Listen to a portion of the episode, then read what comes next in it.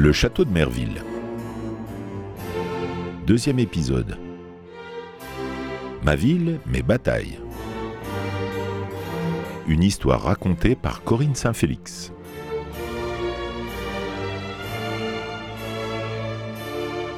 En 1734, alors qu'Henri-Auguste de Chalvet-Rochemontèche épousait mademoiselle de Parazza, le marquis d'Escodeca de Boisse, comme héritier de son père, vend la seigneurie et baronnie de Merville au sieur Jean de la Serre, visiteur des Gabelles et ancien capitoul, titre porté jusqu'à la Révolution par les officiers municipaux de Toulouse.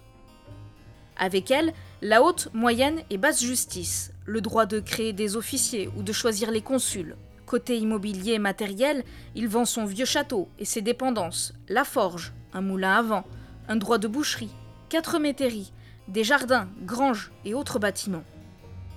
Avec cette passation de seigneurie se transmet aussi les rentes et aréages, droits et autres utilités dont il pouvait disposer, mais aussi des hommages rendus au seigneur par les religieux de la capelle, ainsi que de tous ses vassaux. Le tout pour le prix de 6400 livres. Cette nouvelle ne fit pas du tout plaisir à Antoinette de Bosque, mère d'Henri-Auguste de Chalvet-Rochemontèche.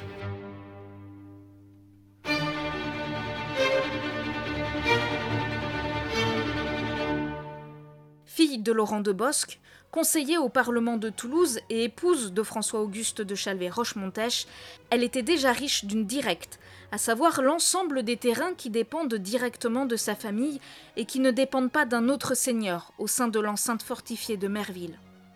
Antoinette de Bosque cherchait déjà à acheter pour son fils cette seigneurie qu'elle savait sur le point d'être mise en vente. Cette dernière semblait même bien engagée puisqu'elle avait fait des propositions au marquis de Boisse. Ce dernier avait accepté sa proposition devant témoins, le marquis d'Écart, seigneur de la Motte, et le comte de Cernusson. Que ne fut donc pas la surprise d'Antoinette de Bosque en apprenant l'acte de vente conclu en toute discrétion entre le sieur de la Serre et le marquis d'Escodeca de Boisse. La mère du sénéchal décida alors de faire appel au roi afin d'obtenir un acte de prélation pour évincer. Il s'agit d'un décret du roi par lequel il retirait une terre seigneuriale en remboursant l'acquéreur. Elle fut aidée dans sa démarche par de prestigieux amis, la princesse de Carignan, une princesse de la maison de Savoie et le célèbre Belle-Île, maréchal de France et diplomate, né à Villefranche de Rouergue, petit-fils du surintendant Fouquet. Elle décida d'écrire à d'autres intermédiaires comme le cardinal Dubois, alors très influent. Votre Éminence voit à ses pieds une mère qui est chargée de veiller sur les intérêts de ses deux fils, qui, dès leur enfance, sont presque toujours absents de leur maison pour le service du roi. L'aîné, sénéchal de Toulouse, est depuis plusieurs années capitaine au régiment de la Couronne et actuellement dans l'armée d'Allemagne. Le cadet, chevalier de Malte, est capitaine au même régiment par la nouvelle compagnie qu'il vient de former aux dépens de la meilleure partie de sa légitime. Ils seront encore trop heureux, l'un et l'autre, si, tandis qu'à l'exemple de leurs ancêtres, ils sacrifieront à leur devoir leur vie et les biens de leurs ancêtres. Son éminence daigne encore animer leurs ailes en écoutant favorablement la très humble demande que j'ai l'honneur de faire à Sa Majesté du don et cession du droit qu'elle a de retraire, par retrait féodal, la terre et seigneurie de Merville en Guyenne, qui relève d'elle en foi et hommage. J'ai cru, au détail des motifs que j'ai pour demander cette grâce, qu'il conviendrait mieux de les exposer dans un mémoire sur lequel je supplie votre éminence de jeter les yeux. Si le roi daigne m'accorder cette grâce, mon fils tâchera toute sa vie, par son attachement et ses services, à ne pas se rendre indigne de ses bienfaits. Et je ne cesserai, monseigneur, de faire des vœux pour la conservation de votre éminence. En fine stratège, ce ne fut pas la seule lettre d'Antoinette de Bosque pour porter le cas de son fils. Elle écrivit aussi une lettre similaire au garde des Sceaux.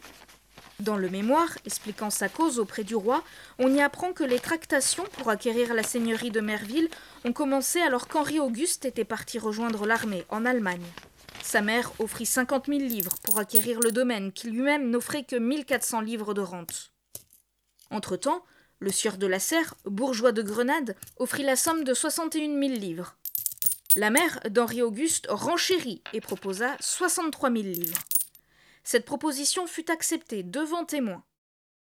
La vente devint même publique, selon les recherches effectuées par Henri-Dominique Larandeau, historien de la monographie Une commune rurale avant la Révolution ou Histoire de la baronnie de Merville. Le sieur de la Serre proposa, en secret semble-t-il, une susdite de 2000 livres, au-dessus du prix convenu, et contrat fut passé pour la vente. Lorsqu'elle l'apprit, Madame de Chalvet offrit 65 000 livres, plus 500 livres. Mais sa proposition fut déboutée. L'acte de vente eut lieu le 1er mai 1734. Toujours dans ce mémoire, pour attendrir le roi à sa cause, Antoinette de Chalvet énumère les charges et services rendus pour le roi des ancêtres de son fils, ceux de ce dernier et de son frère. Antoinette de Bosque eut gain de cause. Les lettres de prélation furent accordées par le décret suivant par le roi. Louis, par la grâce de Dieu, roi de France et de Navarre, à nos amis les féaux, conseillers, les gens tenant notre cours des aides de Montpellier, présidents et trésoriers de France au bureau de nos finances établi à Toulouse, à tous nos officiers et justiciers qu'il appartiendra, salut. Voulant qualifier et traiter favorablement le sieur de Chalvet, sénéchal de Toulouse, capitaine au régiment de notre couronne, nous lui avons fait et faisons don par ses présentes signées de notre main du droit de prélation qui nous est dû à cause de la vente qui a été faite le 1er mai par le comte de Boisse au sieur de la Serre, de la Terre et baronnie de Merville, située en Guyenne, diocèse et sénoché de Toulouse, relevant de nous, ainsi qu'il paraît, par l'acte si attaché, sous le contrôle celle de notre chancellerie, subrogeant le dit de Chalvet en notre lieu et place, pour la puissance du dit droit, à condition toutefois de nous rendre foi et hommage qui nous sont dus pour raison de la dite terre, dans trois mois du jour de la date et des présentes, et de nous en fournir aveu et dénombrement dans le temps ordinaire et accoutumé, à peine de nullité des présentes, lesquelles nous mandons d'enregistrer et de leur contenu faire jouir et user le dit sieur de Chalvet, pleinement et paisiblement, cessant et faisant cesser tous les troubles et empêchements contraires. Car tel est notre plaisir. Donné à Versailles le 24 juin de l'an de grâce 1734 et de notre règne le 19e. Par le roi Philippot. En 1734, la seigneurie de Merville change pour une dernière fois de seigneur et passe entre les mains du marquis Auguste-Henri de Chalvet-Rochemontèche. Mais ce n'est pas le dernier soubresaut administratif de cette vente. Au moment de l'acquisition d'une seigneurie, la loi ordonnait à l'acheteur de publier le dénombrement des biens, des droits et privilèges acquis. Cette mesure permettait aux intéressés de faire leur réclamation. Le dénombrement était lu au peuple, puis il était affiché sur la porte de l'église.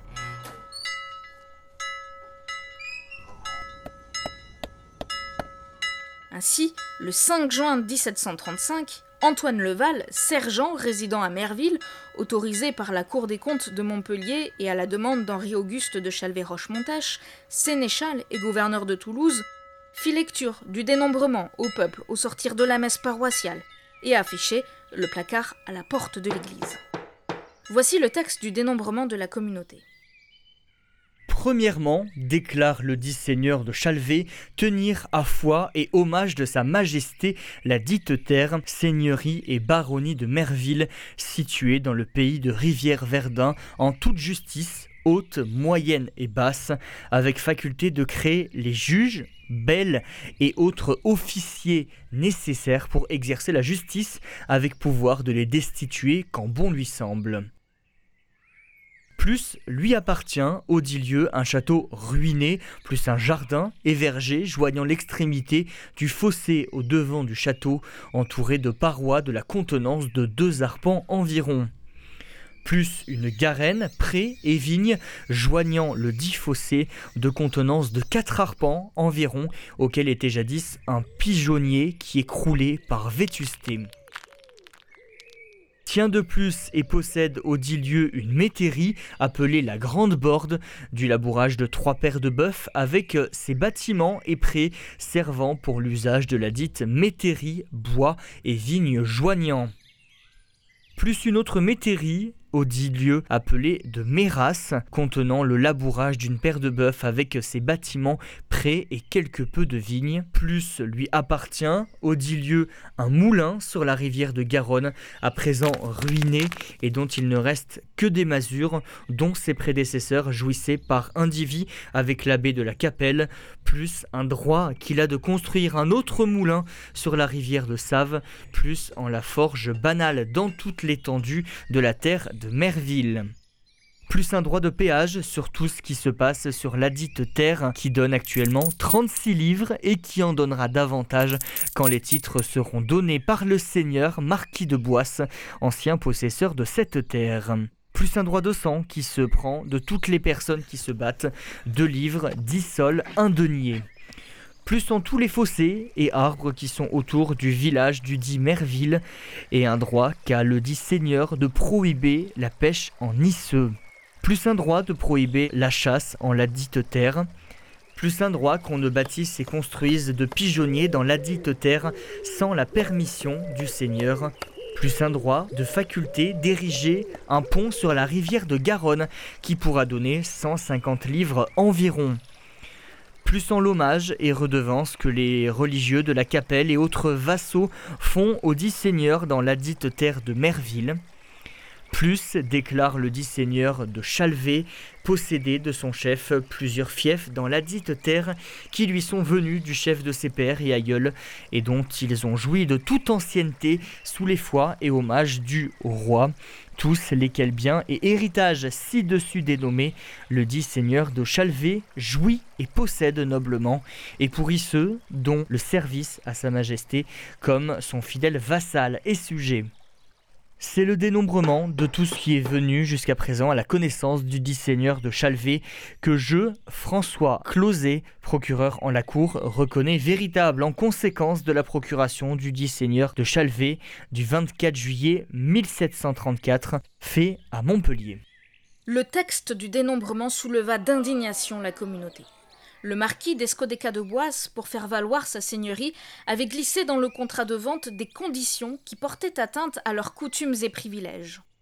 Elle se rebiffa et fit appel à la Cour des comptes de Montpellier, via Jean Rivière, syndic des habitants et lieutenant de la communauté de Merville. Le syndic était un notable qui devait représenter et défendre les intérêts des villageois ou d'une communauté. Il dénonce le dénombrement réalisé lors du contrat de vente entre le sieur Gilbert Bonaventure d'Escodeca de Boisse au sieur Jean-Baptiste Lasserre et qui par droit de prélation ou retrait féodal revenait à Henri-Auguste de Chalvet-Rochemontèche. Ce dernier dénombrait donc des droits dont ses auteurs n'avaient jamais joui. Ils contestèrent à travers le syndic la banalité de la forge, le droit d'interdire la chasse, de certains biens dits nobles, sans lettres, ou encore de bâtir des pigeonniers ou d'affermer la boucherie. Très rapidement, la partie adverse se désiste sur certains points, doutant, une fois exposé, du bien fondé de certains dénombrements, comme celui de certains biens nobles. Après discussion des points soulevés par les habitants, la Cour des comptes de Montpellier maintient la communauté dans ses droits et privilèges. Ce seront les dernières turpitudes concernant la défense des droits des coutumes. Il n'y en aura plus jusqu'à la Révolution.